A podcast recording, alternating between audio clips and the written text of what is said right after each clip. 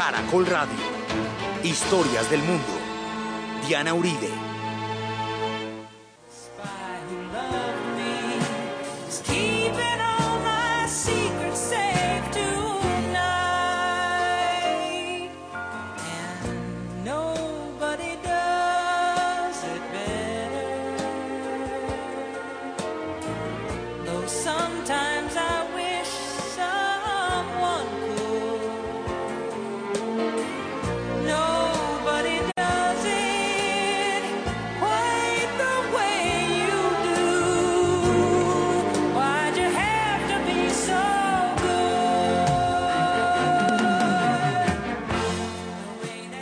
Después, cuando los descubrieron, Kim Philby se, se, se asiló en la Unión Soviética y él moriría en el 88, enterrado como un héroe eh, con todos los honores en la Unión Soviética y en Inglaterra se le considerará como un traidor y en el Museo Imperial de la Guerra, en la T del traidor de los archivos está la biografía de Kim Philby.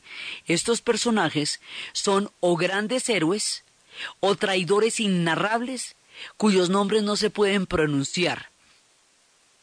De Caracol, que quieran ponerse en contacto con los programas, llamar al 268-6797, 268-6797 o escribir a director arroba casa de la historia o a la página web info casa de la historia o a las redes sociales. Hoy vamos a ver los espías, el frente que nunca existió.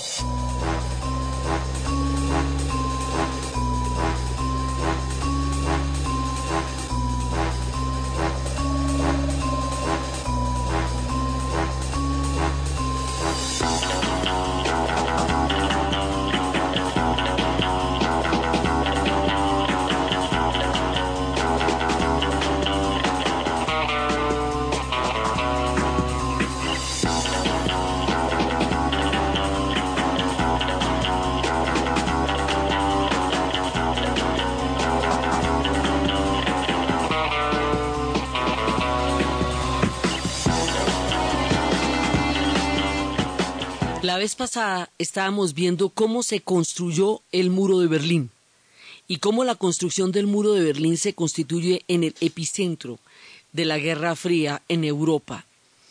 Hoy vamos a ver a los protagonistas de la Guerra Fría.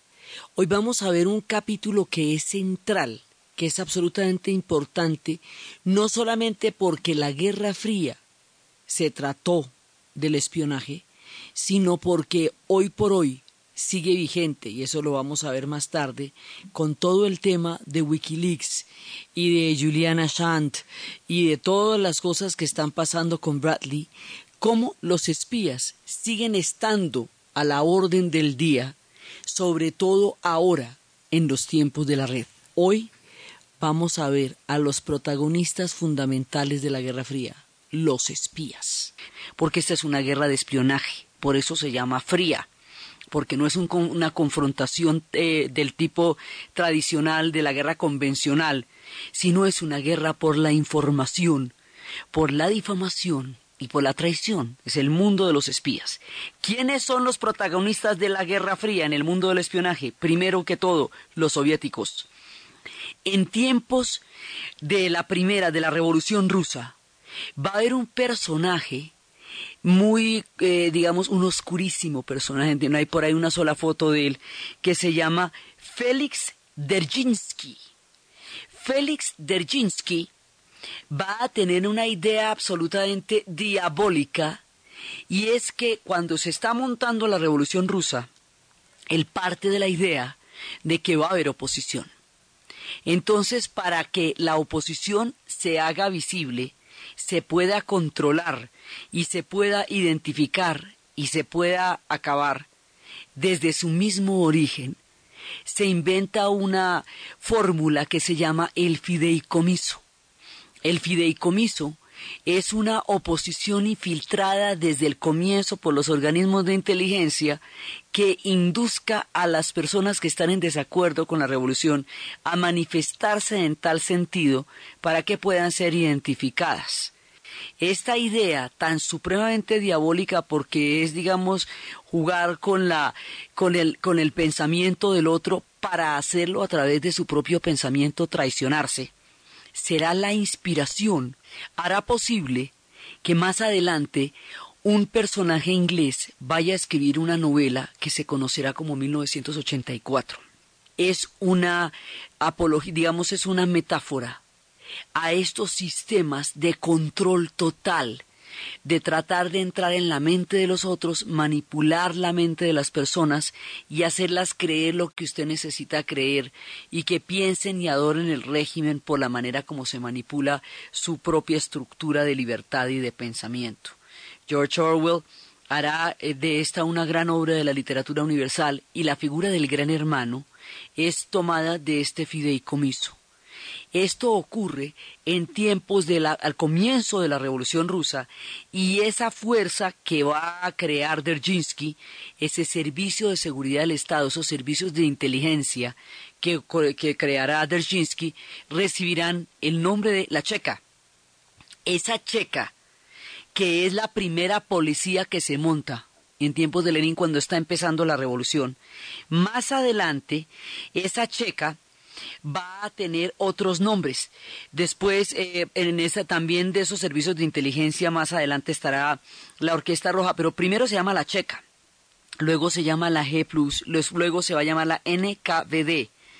Y la bisnieta de la Checa, que es como lo conocemos en la actualidad y lo conocimos durante todo el tiempo de la Guerra Fría, se va a llamar la KGB. Entonces, la KGB es el organismo de inteligencia, el control, el órgano de control del Estado soviético. Y es una evolución de la checa que había montado Dzerzhinsky en tiempos de Lenin. Entonces, ahora eso va a pasar por muchas fases, porque la Orquesta Roja, durante la Segunda Guerra Mundial, en tiempos de, de la guerra contra, contra los alemanes, va a montar uno de los servicios de espionaje más impresionantes y son de los que más van a, lograr sacar información. Esta orquesta roja va a entrar en consonancia con los aliados, pero los, mismos miembros de la Orquesta Roja van a ser después ejecutados en Lubyanka, porque llegaron a conocer demasiado de cerca el, todo el proyecto del poder soviético para dejarlos por ahí vivos con ese montón de información.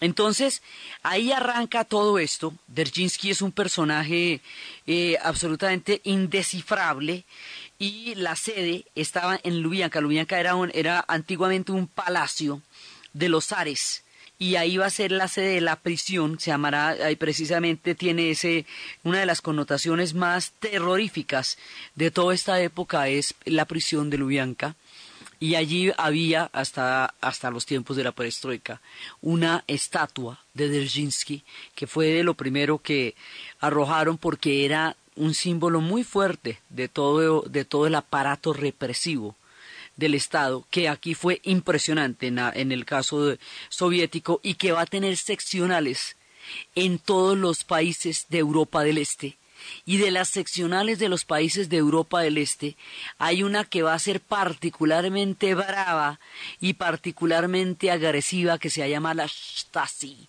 La Stasi son los organismos de seguridad de Alemania Oriental, la llamada RDA, República Democrática Alemana.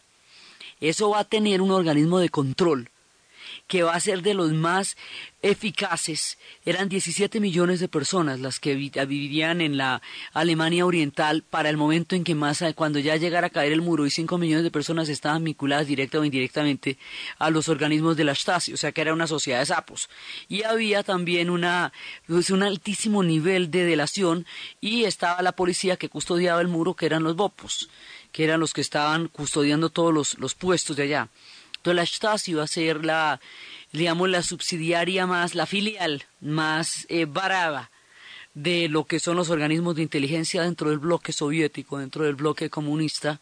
Y bueno, más adelante veremos cuando, cuando ya haya acceso a los archivos de Stasi y haya caído el muro de Berlín mucho más adelante, todo lo que se descubrió cuando despenalizaron esos archivos, cuando entraron en poder del mundo, porque las organizaciones de derechos humanos fueron, se tomaron inmediatamente esos archivos cuando cayó el muro de Berlín para que el mundo conociera la verdad y no quedaran sepultados bajo la, el esquema de secretos y de seguridad de cualquier gobierno de los que pudiera estar involucrado en el contenido de lo que esos archivos tenían. Pero esas son historias para más adelante. Ahora estamos presentando a los protagonistas y estamos con la KGB, estamos con la Stasi, por el lado de los soviéticos.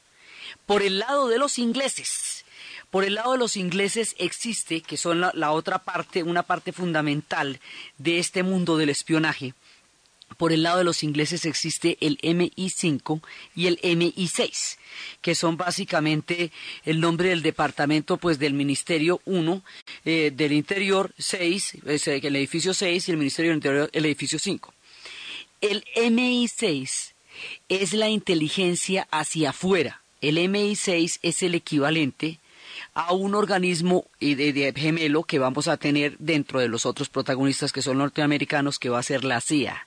Y el MI5, que es contrainteligencia, o sea, para, para mirar interiormente, ese va a ser el equivalente a otro organismo norteamericano que se va a llamar el FBI y con esto estamos presentando los protagonistas. ¿Qué pasa con los ingleses? Los ingleses tienen una facilidad nata para el espionaje y lo tienen por varios motivos, porque el colonialismo les dio la capacidad de poder mimetizarse y poder ser pasar desapercibidos o disfrazarse desde las épocas del personaje Richard Burton, que lo hemos visto muchas veces en estas historias desde las montañas de la luna en adelante, ese que fue el primer hombre blanco en entrar a la Meca, ese que hablaba 16 idiomas, que estuvo en los burdeles de Turquía, ese personaje que se hacía pasar por toda clase de disfraces, que conocía todas las lenguas, que conocía el mundo de Oriente, personajes así eran espías. Él hablaba, él personalmente estaba todo el tiempo transmitiendo información para los británicos. Entonces, el, el esquema del colonialismo europeo de dividir y triunfarás, de montarse sobre una tribu para someter a otra, sobre un poder para someter a otro, exigía un conocimiento muy cercano de las culturas y de las civilizaciones y eso hacía que ellos tuvieran mucha capacidad de mimetizarse, pues no en vano inventaron ellos la antropología para entender con quiénes se estaban metiendo y de qué manera. Entonces, por un lado, la experiencia colonial les da a ellos una capacidad de entender distintas culturas y civilizaciones a las suyas, y por el otro lado, la educación inglesa. La educación inglesa basada en no demostrar los sentimientos, en que los sentimientos son un asunto personal lo que yo sienta, lo que yo experimente y lo que a mí me pasa, no lo debe saber nadie, porque es un acto de intimidad interior. Esa manera de educarlos, para no demostrar ningún tipo de emociones, los hace perfectos para el espionaje, porque como diría, y aquí lo introducimos y de aquí en adelante vamos de su mano, el maestro de maestros, John Le Carré. John Le Carré va a crear una, una trilogía que se llama El Topo, El Honorable Colegial y la gente de Smiley.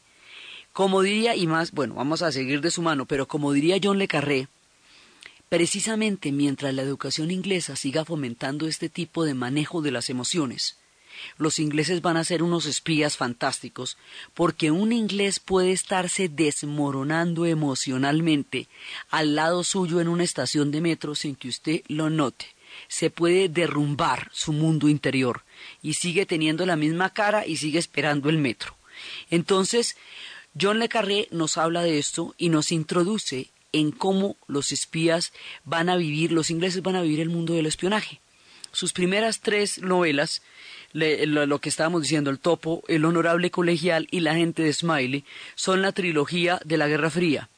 A John Le Carré lo hemos visto recientemente referenciado justamente por la llevada al cine de la primera de las novelas de la trilogía, El Topo, con Gary Oldman, una puesta en escena maestra de una de las novelas más complejas de toda la obra de este hombre.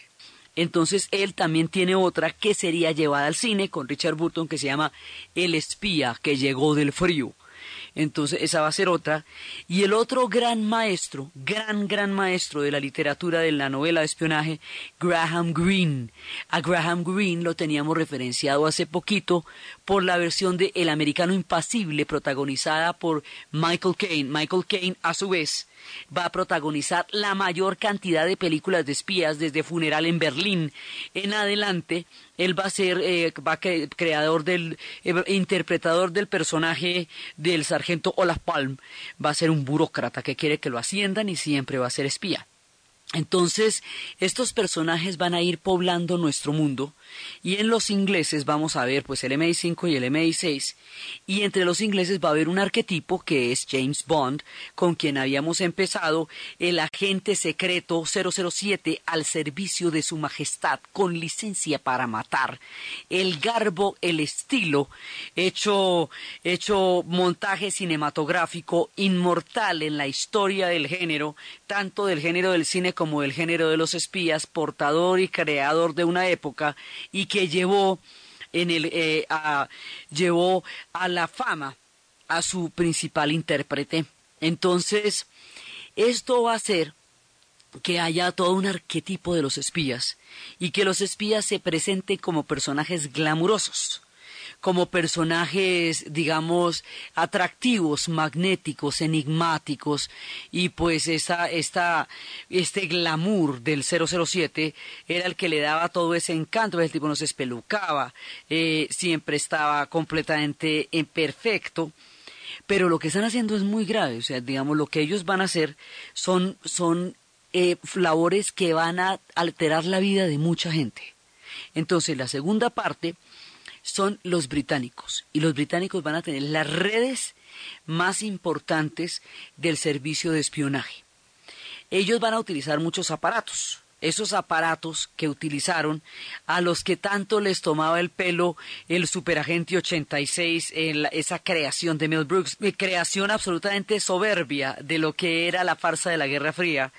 Ahí cuando lo que nosotros llamamos el MI6, ahí era control, y lo que llamábamos la KGB, ahí era caos, y el equivalente AM, que era el de jefe del MI6, del MI6 en, en el superagente 86, era el jefe eso que le tanto le tomaba el pelo a las novelas de espías, ese montón de aparatos, el pisacorbata, que era en realidad una, una microcámara para poder retratar el zapatófono, el, el, el maletín transmisor, el esfero letal, el paraguas con la punta de cianuro. Lo más curioso de todo eso era que era verdad. En el Museo Británico de la Guerra, en el Imperial War Museum, está en la sección de espías todos los juguetes que utilizaban para el, mundo del espionaje. Y lo más increíble era que por, por exagerada que llegara a ser la farsa y la burla, nunca se compartía con la realidad porque estas cosas de verdad estaban pasando y todos estos juguetes sí existían.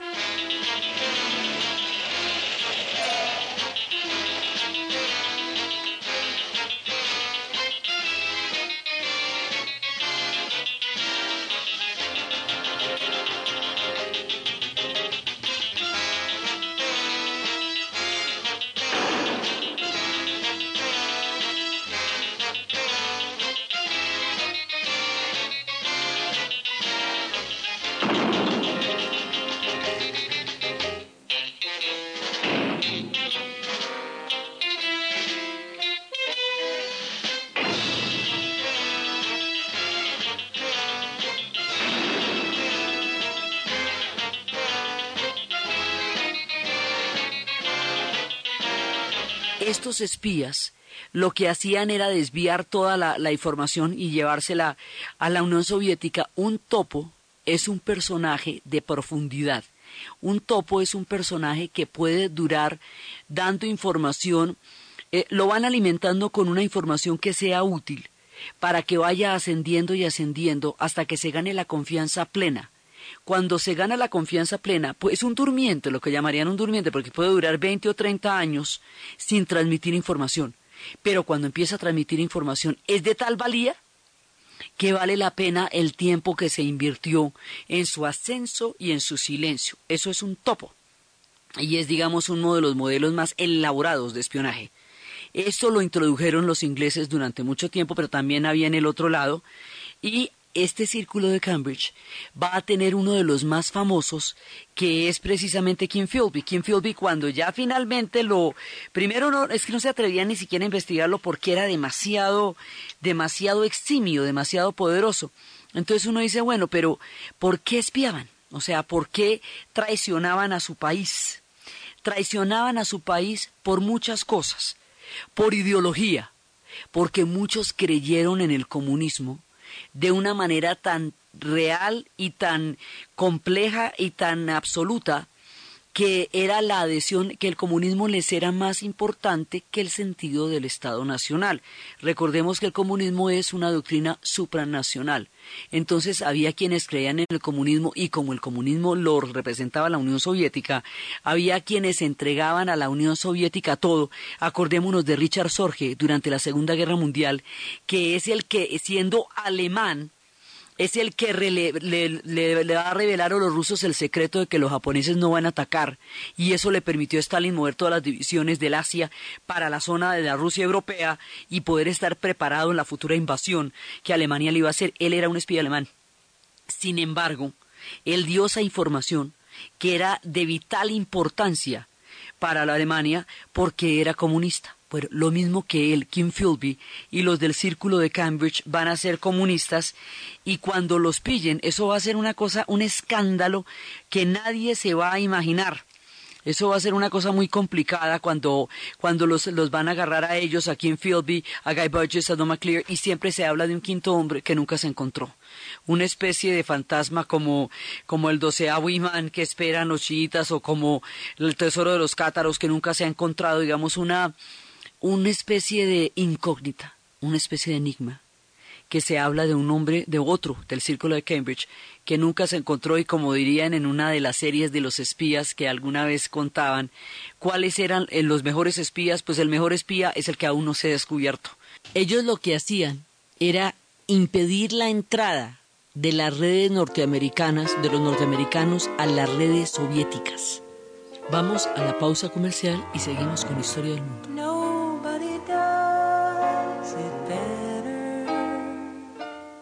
Porque mereces más éxito en tu vida. Éxito.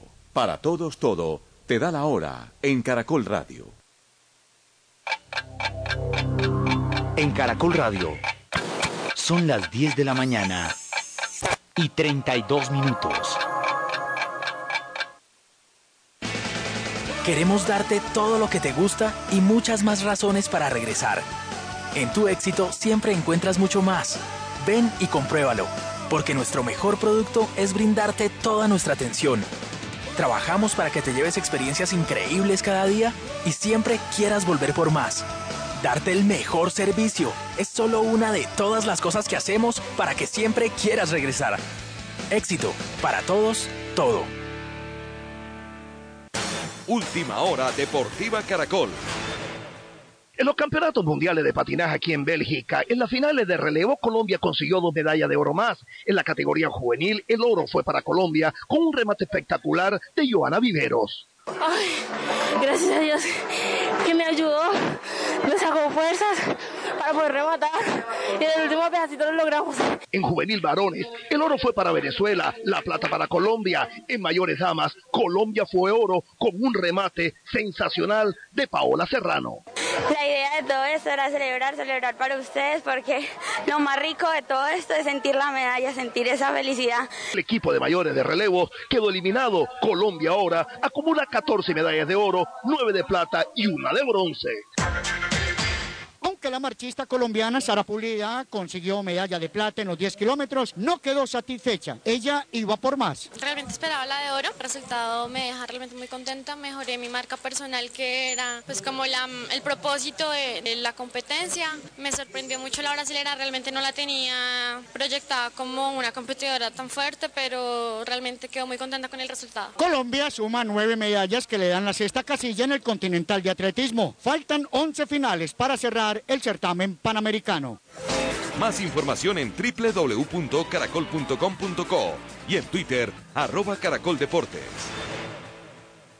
Es hora de cuidar tu garganta con una solución seria de expertos. Isodine bucofaringio e Isodine Mint. En Caracol Radio, esta es la hora.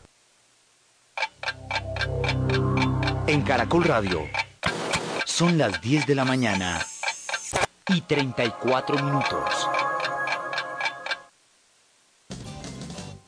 Para asustar. ¡Bu! Para gritar. Para susurrar. Para bostezar. Todo lo que hace tu garganta es muy serio. Protégela con una solución seria y efectiva de expertos. Isodine bucofaringio elimina las bacterias que causan la infección. E Isodine Mint ayuda a aliviar el dolor de garganta. De Beringer Ingelheim. Es un medicamento, no excede su consumo. Leer indicaciones y contraindicaciones en la etiqueta. Si los síntomas persisten, consulte a su médico. Isodine bucofaringio indicaciones. Antiséptico de uso externo. Isodine Mint indicaciones coayudante en el alivio del dolor y las molestias de la garganta.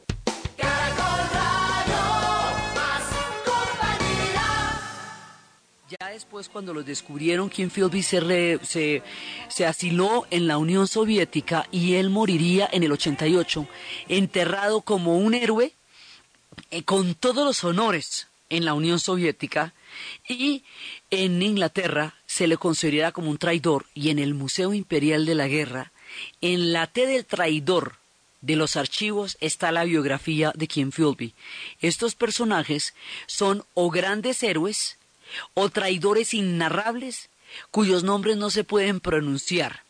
Son personajes extremos. Entonces, esa era una razón por ideología de ambos lados. Porque otro de los grandes espías, que va a ser Poliakov, va a ser un espía para los norteamericanos. Y lo va a hacer porque es de origen polaco y porque como Polonia ha sido tan maltratada por la Unión Soviética, la razón por la, gente, por la cual la gente espiaba contra la Unión Soviética era porque esas nacionalidades rotas, las nacionalidades rotas y despedazadas que hemos visto a lo largo de los procesos de colectivización forzosa, que hemos visto a lo largo de las anexiones de otros pueblos como Lituania, Letonia y Estonia, o a través de la manera como se cobraron procesos de reforma, como habíamos visto en la Europa del Este, esas alas rotas, esas heridas nacionales, también hacía que hubiera espías que formando parte del bloque soviético espiaran para los británicos o para los norteamericanos para de esa manera, eh, digamos, sacar su sentido de venganza por lo que habían hecho contra su pueblo, para, eh, contra los soviéticos, o porque estaban en, contra de las armas químicas como era el caso de, de Poliakov. Poliakov llegó a revelar una, una, información importantísima en el caso de la crisis de los misiles de Cuba. Él fue el que reveló la importancia del armamento soviético y de la capacidad nuclear que había en, la, en las fotografías que se lograron revelar y eso fue lo que detonó la crisis más seria y más peligrosa de toda la Guerra Fría, pero en su momento veremos eso. Entonces, una razón es por ideología, ya sea porque usted es comunista, ya sea porque a usted le aplastaron su pueblo y entonces se lo aplastaron los rusos y usted por eso se desquita de los, de los soviéticos, otra puede ser por adicción al peligro también había unos que decían que era tan emocionante y tan impresionante tener una doble vida incapaz de ser detectada que había quienes se metían por adicción y al peligro, otros se metían por el viejo truco de la plata porque se pagaban ingentes cantidades de dinero por la información que iba por la vida del mundo del espionaje. Son muchas las razones que llevaban a la gente a espiar, pero espiar es traicionar. Es, una, es un acto de traición muy grande que fue el modus operandi de la Guerra Fría. Entonces, la cosa va empezando en tiempos de la Guerra Fría, desde la conferencia de Potsdam, desde el primer caso, digamos, de espionaje de la Guerra Fría, tiene lugar en el Álamo. Ese lugar, ese, ese primer caso, es cuando estalla exitosamente el experimento de la bomba atómica en el Álamo. Digamos, son muchos los casos que van desarrollando el espionaje. Por el otro lado, la, CIA originalmente eh, se llamaba la OSS, que era mm, durante la Segunda Guerra Mundial, y después, porque hay un momento en que cuando termina la Segunda Guerra Mundial, el servicio de inteligencia británico está muy pobre en términos de presupuesto porque Inglaterra está muy mal, o sea, ganó la guerra, pero Ave María, con una mano adelante y la otra atrás. Entonces ahí va a haber una, con la Guerra Fría se va a reactivar y van a empezar a haber presupuestos y la CIA va a entrar a formar parte de este, de este juego, es muy importante para los intereses de la Guerra Fría y empiezan a realizar operaciones en el extranjero y ya no solamente recogen la información, sino que van a formando una compañía y esa compañía que va a tener su sede en, en Langley, Virginia, Virginia originalmente se va a llamar la CIA, pasa de ser la OSS, que era la, la Organización de Servicios Secretos, Office, oficina, pues Office of Secret Services, para convertirse en la CIA, Central de Inteligencia Americana, y en la historia de esto la cuenta Norman Mailer en una novela que se llama El fantasma de Harlot. Ahí nos cuenta la historia de la CIA.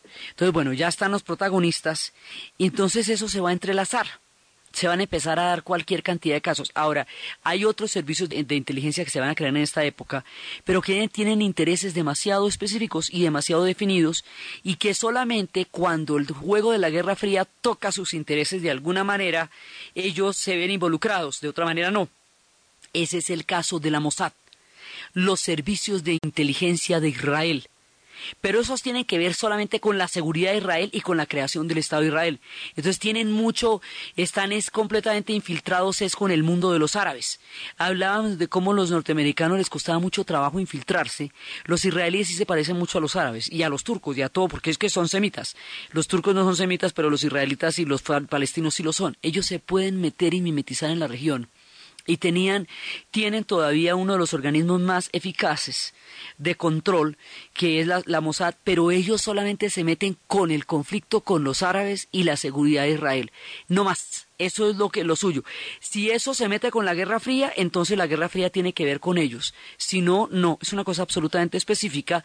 Y otra forma de servicios de inteligencia que también era muy específico de los ingleses y muy interno de los ingleses era el asunto con el IRA era cómo los, ingleses intervenían e infiltraban la organización del IRA por dentro y cómo la organización del IRA por dentro infiltraba a los servicios de inteligencia británicos. Esos son, digamos, conflictos locales o, o de alcance limitado, por decirlo así.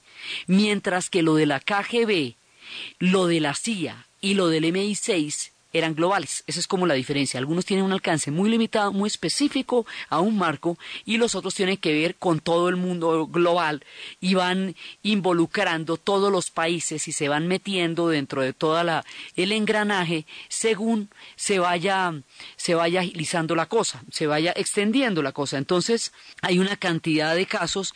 Otro de los casos que fue muy muy importante es hay un espía que se va a llamar de un túnel, uno, uno de los espías más, más importantes también, Blake, George Blake.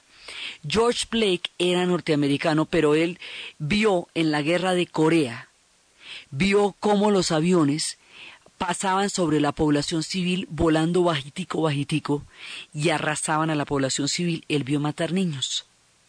Y él vio las barbaridades que se hicieron en la guerra de Corea.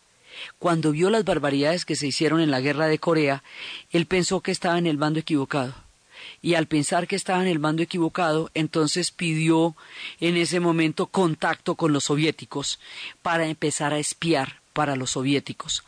Ahí va a haber una, mm, digamos, va a haber una, una, un túnel los soviéticos van a hacer un túnel muy grande, van a hacer un túnel de, o sea, de una, una, cantidad de redes telefónicas esas redes telefónicas van a pasar una cantidad de información permanente.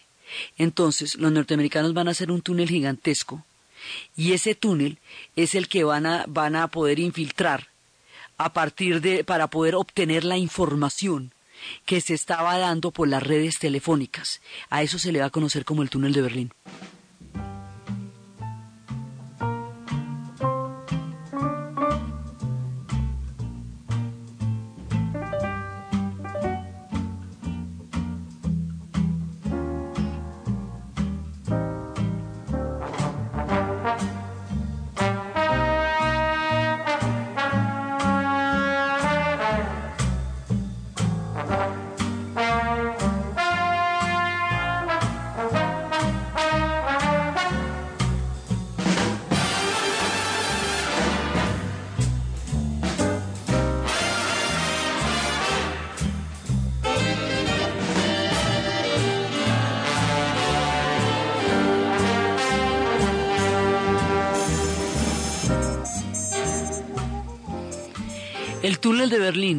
Va a ser una de las filtraciones más grandes de información porque por ahí era, digamos, se hizo, era un túnel por entre las redes telefónicas, no era, digamos, era para captar toda la información que estaba dándose por ahí. Entonces hay un momento en que los soviéticos saben que están infiltrando esa información. Pero si ellos llegan a hacer, a, a, notificarle a los norteamericanos que saben que están infiltrando esa información, los norteamericanos inmediatamente entenderían que es por Blake, por George Blake, que eso se está sabiendo. ¿Por qué? Hay un momento en que un espía es tan valioso que solamente él pudo, digamos, dar esa información. Entonces, si usted dice que hay un túnel y que están infiltrando las redes telefónicas, usted inmediatamente está vendiendo a la única posible fuente que pudo haber dado esa información, que era Blake. Entonces hay un momento en que los soviéticos inclusive prefieren que se filtre información de verdad, prefieren que se filtre con tal de no quemar la figura de Blake por lo importante que era. Eso va a pasar muchas veces. También cuando los soviéticos iban a atacar a Solidaridad, cuando se va a dar el contragolpe de Yerolevsky en la época en que Polonia empezará los movimientos mucho más adelante en el 81 y en el 82 para, para empezar el proceso de, de, la, de lo que conducirá a la caída del socialismo eventualmente en Polonia, cuando empieza ese proceso de solidaridad, saben que los soviéticos van a atacar. Saben que va a haber un contragolpe a través de Yerulesky, pero no le pueden avisar a Solidaridad porque si le avisan inmediatamente se delata la fuente. Y lo hubieran podido evitar de haberles podido informar. Entonces, aquí hay un manejo de la información. Ahora, para que los espías existan, tienen que exagerar la información tienen que mostrar al enemigo infinitamente más poderoso, infinitamente más agresivo e infinitamente más peligroso, porque entre más peligroso sea el enemigo, más se justifica la presencia de, la persona que lo denuncia. Digamos, usted tiene que tener un enemigo terrible, espantoso, malo, de malas entrañas y malas mañas y malos motivos para que se justifique la existencia del organismo de inteligencia que lo va a combatir. Una de las estrategias más importantes de la Guerra Fría es la mentira, la exageración y la difamación. Entonces las armas tenían que ser muchas y totales, y complejas y letales, las intenciones tenían que ser las más tenebrosas, para justificar la existencia de presupuestos, para justificar eh, la calidad de la información, porque había mucho comprendido, muchísimo comprometido en el juego del espionaje. Entonces cada uno de ellos tenía que mostrar que lo que es la información que daba valía la pena y que era de vital importancia, así que la exageraban. Lo que en esa época era una, digamos, un, un factor de venta de lo que era el mundo del espionaje era la mentira. Entonces es muy importante tener en cuenta siempre que hay procesos de espionaje y siempre que hay procesos de, de mostrar la naturaleza del peligro del enemigo, que la exageración en la naturaleza del peligro del enemigo es una parte fundamental del oficio del espía. En más adelante veremos en la casa rusa, también de John Carré, cómo se hablaba, se había exagerado deliberadamente la peligrosidad de la capacidad de los misiles de la Unión Soviética, cómo había, no, esos misiles no tenían ni siquiera ni medianamente la capacidad de dar en el blanco como se pensaba, pero se necesitaba que fueran muy peligrosos para que se justificara la existencia del espionaje. Entonces, como ahora, así funcionan las cosas. Eh, se necesita que el enemigo sea demasiado peligroso porque el enemigo en el mundo de los espías es como el demonio en Media tiene que ser una posesión diabólica de la que no se libre nadie, la que justifique que tanto billete se haya ido en redes de espionaje durante 48 años, porque esto eran desarrollos tecnológicos. Esto más adelante se va a complementar con los satélites, se va a complementar con los servicios de rastreo, con el seguimiento de llamadas. Ellos sí eran capaces de infiltrar cualquier cantidad de llamadas y en el caso de los norteamericanos esto va a ser sumamente eh, sofisticado. Lo que no podían era procesar toda esa cantidad de información. Entonces a veces ya la procesaban muy tarde porque eran demasiados volúmenes de información los que estaban llegando de todas partes del mundo, grabados en toda clase de aparatos. Por eso es que Misión Imposible es una de las, de las películas emblemáticas de las series, porque era así como se daban las misiones. Entonces, esto se va convirtiendo en un juego cada vez más complicado. ¿Qué es lo que se busca con el espionaje? Saber cómo está el sistema defensivo del otro.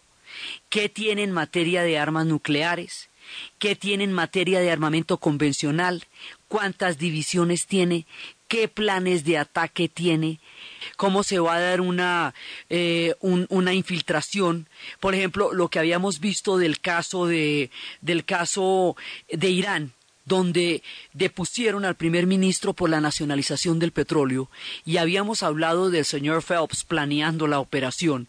Este tipo de operaciones emblemáticas en términos de, de, de ser como arquetipos, de aquí en adelante todas las operaciones se van a hacer así. Son operaciones encubiertas, son operaciones que nadie, sobre las cuales nadie eh, reclama ningún tipo de autoría. Si usted o alguno de sus, de sus integrantes resulta capturado o muerto, nuestro gobierno negará tener conocimiento de sus actos era la primera regla. Los espías tenían una cápsula de cianuro para tomársela en el caso de que fueran detenidos porque la confesión de ellos implicaba la caída de una red. Por eso el señor Phelps y su misión imposible están fundamentalmente invitados a nuestro programa.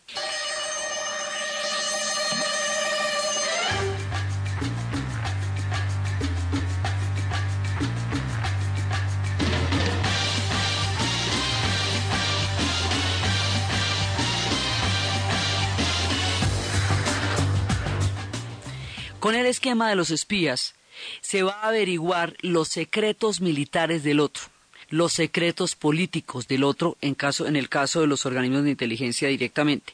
Se van a planear golpes de Estado a los países en los cuales se van a suplantar los jefes existentes por otros que sean de los intereses de quien quiera que sea el organismo que haga los golpes de Estado.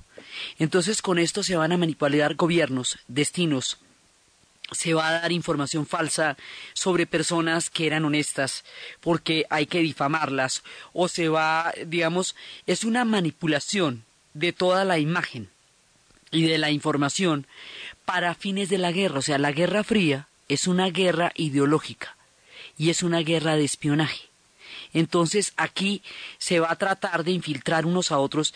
Al principio los espías cuando estábamos viendo el caso de James Bond eran muy, eh, digamos, eh, aprobados en Inglaterra, se les consideraba glamurosos y se les consideraba sofisticados y eso tenía hasta su gracia. Eso deja de ser chistoso y deja de tener su gracia cuando por un lado se descubre lo del círculo de Cambridge, lo de, lo de el asunto de Kim Philby, pero por el otro lado lo de Profumo. El asunto de Profumo va a ser uno de los que va a tener efectos más devastadores sobre el mundo del espionaje porque va a tumbar el gobierno. Se trataba de un personaje que era el secretario de defensa. Ese personaje que era el secretario de defensa británico tenía relaciones con una prostituta finísima ella, lo que llaman una call girl, que son de las, de las que se llaman, que a su vez era la amante de uno de los más importantes espías rusos del servicio soviético, de los ligados a la parte naval de los soviéticos. El hecho de que ella fuera simultáneamente amante de Profumo y amante del soviético ponía en peligro el tipo de secretos militares que Profumo supiera, porque se suponía que a través de ella pudiera revelarlos y se enteraran los soviéticos de primera mano. Nunca se pudo comprobar esto. Pero el asunto llegó a mayores porque eran un poco de pachangas y de fiestas que se organizaban con miembros importantísimos del gabinete británico donde un hombre proveía las prostitutas y en una de estas fiestas una de ellas resulta que al mismo tiempo es amante de un espía ruso. Eso fue llevado al cine y el hombre que proveía las fiestas era eh, protagonizado por John Hurt. Este escándalo va a ser de tales proporciones que en las siguientes elecciones el gobierno conservador va a perder el poder. Le va a costar al gobierno conservador el poder y subirán los laboristas. A partir de ahí después del asunto Profumo y después del asunto de Kim Philby, el, el, glamour y todo este revestimiento tan supremamente exótico va a dejar de parecerles chistoso, porque lo que se puede llegar a filtrar a través de esto es de gran envergadura Secretos de la OTAN se filtraban a través del juego de los espías. Secretos del pacto de Varsovia se filtraban a través de, de, los espías porque básicamente lo que usted quería saber era cómo estaba escrito el escenario de operaciones del otro cómo se moverían las tropas del Pacto de Varsovia, cómo se movería la OTAN, qué pensaban respecto al conflicto de un país, si lo iban a intervenir o no, de qué manera y en qué forma para que el otro reaccionara y decidiera, por ejemplo, intervenirlo primero. Es todo un teatro mundial que se está manejando con especulaciones, rumores, microfilms, cámaras e información que la gente va dando interrogatorios, mucha gente va a morir en el juego de los espías. Cada vez que cae una red, mueren todos los integrantes. Ustedes dirán que por qué hemos estado hablando de los ingleses y hemos estado hablando de los norteamericanos cuando estamos en Europa del Este. Porque la Guerra Fría es sistémica, está totalmente entrelazada, interconectada y lo que está pasando en un lado tiene que ver con todo lo que está pasando en el otro, porque los pueblos de Europa del Este fueron el epicentro de las operaciones de espías, porque el teatro de estas operaciones era en Budapest, era en Praga, era en Sofía, era en todos, era en todos estos lugares de la Europa del Este por donde desfilaron todos estos espías con esta cantidad de códigos y de secretos en la Guerra Fría. Lo que vamos a hacer ahora, después de dos programas de la construcción del muro y del frente que nunca existió de los espías, es encaminarnos hacia uno de los procesos más importantes y trascendentales por el planteamiento político tan profundo que llegó a darse en su momento, porque todavía no tienen respuestas las cosas que ellos preguntaron y porque es una epopeya de la madurez política de los checos. Vamos a ver en el siguiente capítulo la primavera de Praga, todo el proceso de la revolución de 1968. Entonces, desde los espacios del mundo del espionaje, de la traición, de la contrainteligencia, de los agentes dobles, de los microfilms, de los transmisores, de los agentes encubiertos, de todos los, los, coberturas que se hacían para ocultar secretos terribles, las camionetas que estaban parqueadas en la parte de afuera, con esa cantidad de equipos que, estaban, que eran capaces de rastrear absolutamente cualquier suspiro. En la narración Diana Uribe, en la producción Jesse Rodríguez, y para ustedes Feliz fin de semana.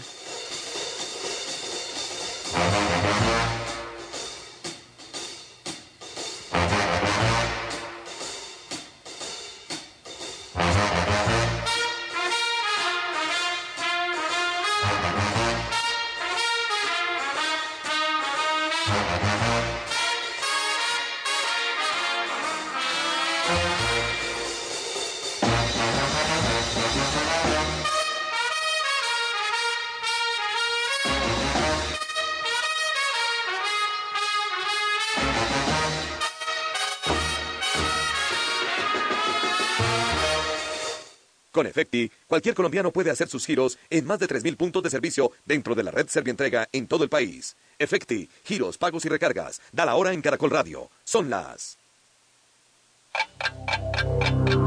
En Caracol Radio. Son las 10 de la mañana